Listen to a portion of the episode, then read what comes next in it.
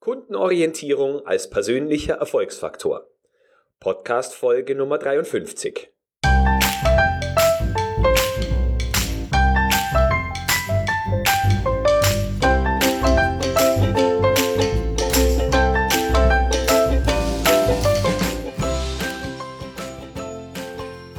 Happy Birthday! Ein enthusiastisches Hallo und Willkommen anlässlich des dritten Geburtstages der Q-Enthusiast.de Website. Heute möchte ich mit Ihnen darüber sprechen, wie Sie durch Kundenorientierung erfolgreicher werden. Vor kurzem habe ich das Buch Genie alleine essen von Keith Farazi gelesen. Der Autor beschreibt darin das Konzept, anderen Menschen zu mehr Erfolg zu helfen, um selbst erfolgreicher zu werden. Er beschreibt anschaulich, dass es gar nicht darum geht, was wir wollen, sondern letztendlich immer darum, was andere Menschen wollen und wie wir dabei helfen können, diesen Menschen ihre Wünsche und Bedürfnisse zu erfüllen. Als ich das Buch fertig gelesen hatte, habe ich mir Gedanken über meinen eigenen Lebensweg gemacht und mir meine 17 Jahre Arbeit im Qualitätswesen nochmal vor Augen geführt. Dabei habe ich festgestellt, dass fast jeder Schritt vom unstudierten auszubildenden Molkereifachmann bis hin zum Qualitätsabteilungsleiter eines Babyfood-Konzerns unternommen habe, damit zu tun hat, anderen Menschen erfolgreicher zu machen bzw. deren Bedürfnisse zu erfüllen. Ich möchte meine Gedanken mit Ihnen teilen, weil ich der Meinung bin, mit dem richtigen Kundenfokus kann jeder von uns deutlich erfolgreicher sein. Und zwar indem wir beherzigen, dass es im Kern nicht um uns geht, sondern darum, was wir für andere Menschen tun können. 2002, im zweiten Lehrjahr als Molkereifachmann, bin ich von dem damaligen Leiter der Qualitätssicherungsabteilung für Verpackungsmittel gefragt worden, ob ich eine Auswertung über Kunststofffolie anfertigen kann. In zwei Wochen habe ich damals 7000 unterschiedliche Messpunkte einer Tiefziehfolie vermessen und in eine Excel-Tabelle eingetragen und daraus eine Auswertung erstellt.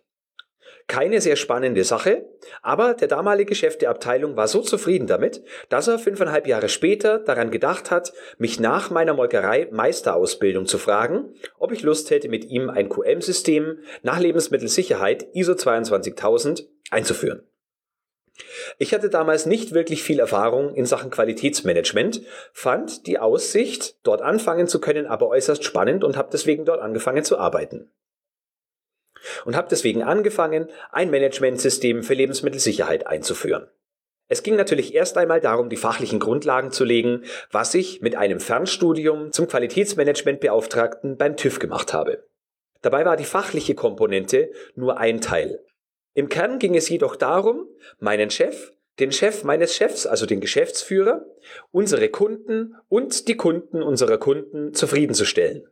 Mich hat dabei angetrieben, dass ich diese Personen nicht nur zufriedenstellen, sondern in gewisser Weise begeistern wollte. Wenn man keine Erfahrung hat, dann gelingt einem das natürlich nicht sofort, sondern man muss eine gehörige Portion an Mut und Kreativität aufweisen, was zwangsweise bedeutet, dass man Fehler macht. Ich habe es damals in meiner Anfangszeit insbesondere versäumt, meine Soft Skills insofern weiterzuentwickeln, dass ich mich nicht nur um fachliche Dinge kümmere, sondern auch ein gewisses Maß an Empathie entwickle, um noch besser verstehen zu können, wie sich andere Menschen in bestimmten Situationen oder in bestimmten Situationen fühlen, beziehungsweise warum sie bestimmte Anforderungen an mich richten. Nachdem das Managementsystem nach ISO 22000 erfolgreich eingeführt und zertifiziert worden war, hoffte ich auf eine Beförderung zum QS-Leiter eines der beiden Standorte des Unternehmens. Allerdings haben verschiedene Menschen innerhalb des Unternehmens daran gezweifelt, dass ich in der Lage wäre, das nötige Feingefühl mitzubringen, um Führungskraft zu werden. Auch mein Chef war damals sehr offen zu mir und hat mir gesagt, dass ich mich persönlich weiterentwickeln muss, um der Aufgabe gewachsen zu sein.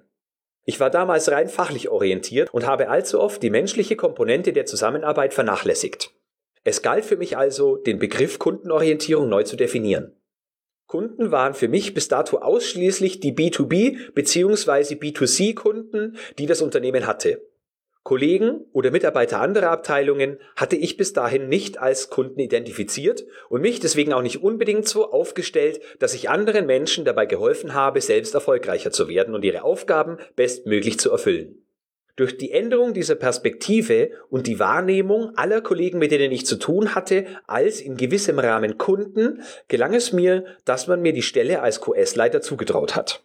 Nicht nur einmal bin ich mit dem damaligen Produktionsleiter zusammengestoßen, weil ich der Meinung war, er würde Maßnahmen, die ich vorgegeben hatte, nicht schnell genug umsetzen. Nach der Änderung meines Mindsets gelang es mir aber, die Bedürfnisse dieses Produktionsleiters zu verstehen und Hand in Hand mit ihm zusammenzuarbeiten, so dass wir beide unsere Ziele deutlich leichter und schneller erreichen konnten. Nicht zuletzt war dieser Produktionsleiter maßgeblich an meiner Beförderung beteiligt. Nun stand ich am damaligen Zeitpunkt quasi mit dem Rücken zur Wand und war gezwungen, etwas zu verändern, weil es für mich ansonsten in diesem Unternehmen nicht weitergegangen wäre. Ich habe also mein Verhalten mit einer gewissen egoistischen Zielsetzung verändert. Deutlich besser und einfacher ist es, wenn man den Begriff der Kundenorientierung so in sich aufnimmt, dass das Verhalten sich automatisch anpasst, ohne dass man bei einer Handlung zugunsten anderer dabei denkt, selbst davon zu profitieren. Nach ungefähr fünfeinhalb Jahren in diesem Unternehmen war es für mich Zeit für eine neue Herausforderung. Ich bin in die Konzernzentrale gewechselt und habe dort mitgeholfen, Compliance Audits durchzuführen. Diese Audits waren sehr kaufmännisch getrieben und ich hatte wenig kaufmännische Erfahrung. Allerdings hatte ich den Bonus, dass diese Abteilung bislang in den Compliance Audits das Thema Qualität und Qualitätsmanagement nicht auf dem Schirm hatte. Ich also diese Komponente mit in das Team einbringen konnte indem ich meinen Kollegen und den Abteilungen, die wir geprüft haben, dabei geholfen habe, ein erweitertes Qualitätsverständnis zu entwickeln, ist es mir gelungen, dass ich als Experte auf diesem Gebiet wahrgenommen worden bin und man mich gern nach meiner Meinung gefragt hat. Ich habe insbesondere dabei geholfen, dass das gesamte Team einen anderen Blickwinkel auf das Thema Qualität bekommen hat und insbesondere sind wir intensiver darauf eingegangen, welche finanziellen Auswirkungen Nicht-Qualität haben kann. Darauf folgte dann nach rund einem Jahr die Beförderung zum Prüfungsleiter. Meine neue Aufgabe bestand nicht nur darin, selber Prüfungen durchzuführen, sondern mir auch Gedanken darüber zu machen, welche Themen für unser Unternehmen mit insgesamt damals 21 Standorten interessant sein könnten. Wenn man Auditor ist, ist es natürlich nicht ganz einfach von anderen Menschen als Unterstützer wahrgenommen zu werden. Auch wenn man darum bemüht ist, anderen Menschen zu mehr Erfolg zu helfen, wird man nicht unbedingt als große Hilfe wahrgenommen, wenn man einen mehr oder weniger bösen Prüfungsbericht schreibt. Ich habe damals noch mehr erkannt, wie wichtig das persönliche Gespräch mit den Menschen ist, mit denen man zusammenarbeitet. Besonders am Anfang war es für mich von entscheidender Bedeutung, die Grundlagen des Handwerks dieser Abteilung zu erlernen. Mir gelang das auch hier ganz besonders gut, indem ich versucht habe zu verstehen, was andere Menschen in diesen Abteilungen antreibt und wie ich dort am besten unterstützen kann. Indem ich die Motivation der handelnden Personen versucht habe zu verstehen, konnte ich sehr schnell ein tiefes Verständnis für die Prozesse im ganzen Unternehmen aufbauen. Ich fand meine Zeit als interner Revisor und Prüfungsleiter äußerst spannend. Was mir allerdings dabei gefehlt hat, war der langfristige Ansatz. Ein paar Wochen eine Abteilung prüfen und danach einen Abschlussbericht schreiben, hat mich langfristig nicht zufriedengestellt. Ich wollte auch bei der Definition der Problemlösung beteiligt sein und auch erfahren, was hinterher aus der Lösung geworden ist, also Erfolgskontrolle quasi. Deshalb habe ich mich für eine Tätigkeit als Prozessmanager im zentralen Qualitätsmanagement entschieden. Ich war damals direkt unter dem obersten Qualitätshüter angesiedelt und meine Aufgabe bestand darin, Entwicklungspotenzial in Sachen Qualität über alle Standorte der Firma, über alle Standorte der Firma zu finden und umzusetzen. Als meine wichtigsten Kunden habe ich damals meinen direkten Vorgesetzten und alle Endverbraucher der Firma wahrgenommen. Also galt es für mich auch, mögliche Potenziale zu identifizieren, die das Leben dieser Endverbraucher verbessern können also in erster Linie die Reduktion von Reklamationen bzw. die Durchführung von Ursachenanalysen. Ein ganz wichtiger Punkt war die Harmonisierung unterschiedlichster Bereiche dieser 21 Standorte. Angefangen von internen Audits über Reklamationsbearbeitung bis hin zur Harmonisierung von Prüfplänen. Die einzelnen Qualitätsverantwortlichen der Standorte habe ich damals nicht als meine Kunden identifiziert und mich entsprechend als Abgesandter der Zentrale auch so verhalten, als ob ich derjenige wäre, der den anderen die Potenziale aufdrücken muss und sie dazu bewegen soll, die von mir vorgeschlagenen Harmonisierungsmaßnahmen umzusetzen. Wie Sie sich wahrscheinlich denken können, war das nur von mäßigem Erfolg gekrönt, weil ich eben nicht verstanden habe, welche Bedürfnisse die unterschiedlichen Leiter der QM-Abteilungen hatten. Und dementsprechend habe ich auch nicht dabei mitgeholfen, diese Personen erfolgreicher zu machen und bin auch nicht als Unterstützung wahrgenommen worden. Ich muss auch ehrlich zugeben, dass es mir langfristig zu kompliziert war, die unterschiedlichen Interessen von 21 QM-Leitern zu verstehen und jedem bei der Bewältigung seiner vordringlichsten Aufgaben behilflich zu sein. Insbesondere, weil sich die Nöte dieser QM-Leiter nicht unbedingt immer mit einer Unternehmensstrategie unter einen Hut bringen lassen. Außerdem hat mir an dieser Tätigkeit die direkte Mitarbeiterführung gefehlt. Und so habe ich mich nach zehn Monaten entschlossen, eine eben solche direkte Mitarbeiterführungsfunktion zu übernehmen. Also begann ich im Jahr 2015 meine Arbeit als Leiter der Qualitätssicherung für Rohwaren und Packmittel. Zu meinem Team gehörten insgesamt neun Mitarbeiter aus insgesamt sieben Standorten. Erneut musste ich meinen Kundenfokus verändern. Nach wie vor waren meine Kunden die Endverbraucher des Unternehmens sowie die direkten Kunden der Firma. Außerdem waren meine Kunden in gewisser Weise die Lieferanten, mit denen wir zu tun hatten, und meine Mitarbeiter. Darüber hinaus war ein wichtiger Kunde die Qualitätssicherungsleiterin, die für die Fertigprodukte der Unternehmen verantwortlich war. Bezüglich der Lieferanten ging es in allererster Linie darum, ihnen dabei zu helfen, ihre Aufgaben, die sie für uns unternehmen sollten, möglichst gut erledigen zu können. Also beispielsweise, wenn es um Reklamationen geht, nicht nur mit dem Hammer auf den Tisch oder auf den Kopf hauen, sondern auch möglichst gut die Informationen zur Verfügung zu stellen, damit die Lieferanten ihre Arbeit zum Beispiel in Sachen Rückverfolgung tun können. Das war auch meine erste Position, wo es darum ging, meine Mitarbeiter weiterzuentwickeln und zu besseren Qualitätssicherern zu machen. Die große Herausforderung bestand darin, dass einige meiner Mitarbeiter weit, weit weg von mir gearbeitet haben und es somit eine, Führung, eine Führungsaufgabe auf Distanz war. Relativ früh hatte ich verstanden, dass ich nur dann als Führungskraft erfolgreich sein kann, wenn auch meine Mitarbeiter erfolgreich sind. Nun bedeutet Erfolg für jeden etwas anderes, was natürlich zwangsweise dazu führt, dass man Menschen sehr unterschiedlich führen muss. Das wiederum bedeutet, ich brauche eine gewisse Portion an Empathie und muss die Bedürfnisse meiner Mitmenschen und Mitarbeiter noch besser verstehen. Nach insgesamt 16 Jahren in dieser Unternehmensgruppe entschloss ich mich im Jahr 2017 dazu, das Unternehmen zu verlassen und eine neue Unternehmenskultur zu ergründen. So begann ich im Oktober 2017 meine erste Rolle als Abteilungsleiter für das Qualitätsmanagement eines Babynahrungsherstellers, für den ich auch heute noch tätig bin. An dieser Aufgabe hat mich ganz besonders gereizt, und das tut sie auch heute noch, die Kombination aus japanischer Unternehmenskultur und der strategischen Unternehmensausrichtung zum Qualitäts- und Leistungsführer. Teile meiner Kundenausrichtung durfte ich dabei behalten, zum Beispiel die Ausrichtung auf Endverbraucher, auf die Kunden im B2B-Business, Lieferanten und meinen direkten Vorgesetzten sowie Mitarbeiter. Neu dazugekommen ist die Ausrichtung auf Personen des Headquarters in Japan. Natürlich hatte ich auch vorher schon mit Menschen aus der Unternehmenszentrale zu tun gehabt. Neu war für mich allerdings die komplett unterschiedliche Kultur zwischen Europäern und Asiaten, insbesondere Japanern. Auch wenn ich am Anfang geglaubt hatte, mir des Unterschiedes bewusst zu sein, habe ich viele Fehler gemacht und mache sie auch heute noch. Aber ich bin immer bestrebt, dazuzulernen und zu verstehen, welche Bedürfnisse mein Gegenüber hat und wie ich diese bestmöglich erfüllen kann, ohne meiner Abteilung und meinem Unternehmen Schaden zuzufügen.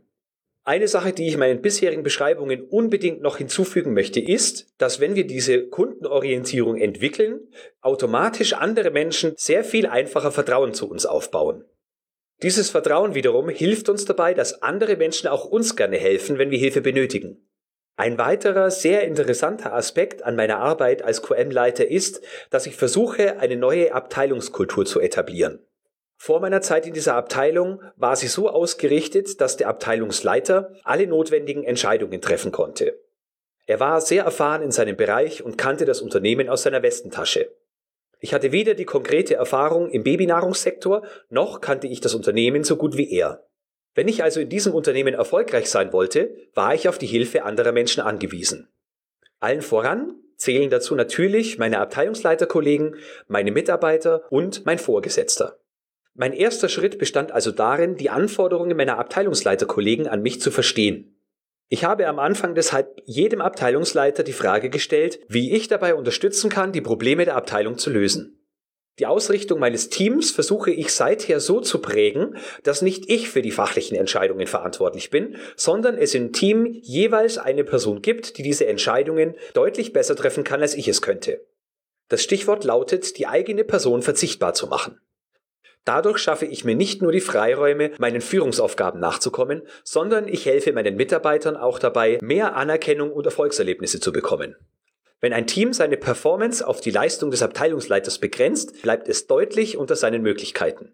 In gut einem Jahr Arbeit ist es unserem Team gelungen, ein besseres Standing zu etablieren und auch unsere Kunden nehmen uns anders wahr, als sie es bis dahin getan haben. Seit Januar 2019 führe ich nicht nur das Qualitätsmanagement, sondern habe auch die Qualitätssicherung und das Labor übernommen. Mit der Übernahme dieser Aufgabe hat sich erneut mein Kundenkreis erweitert.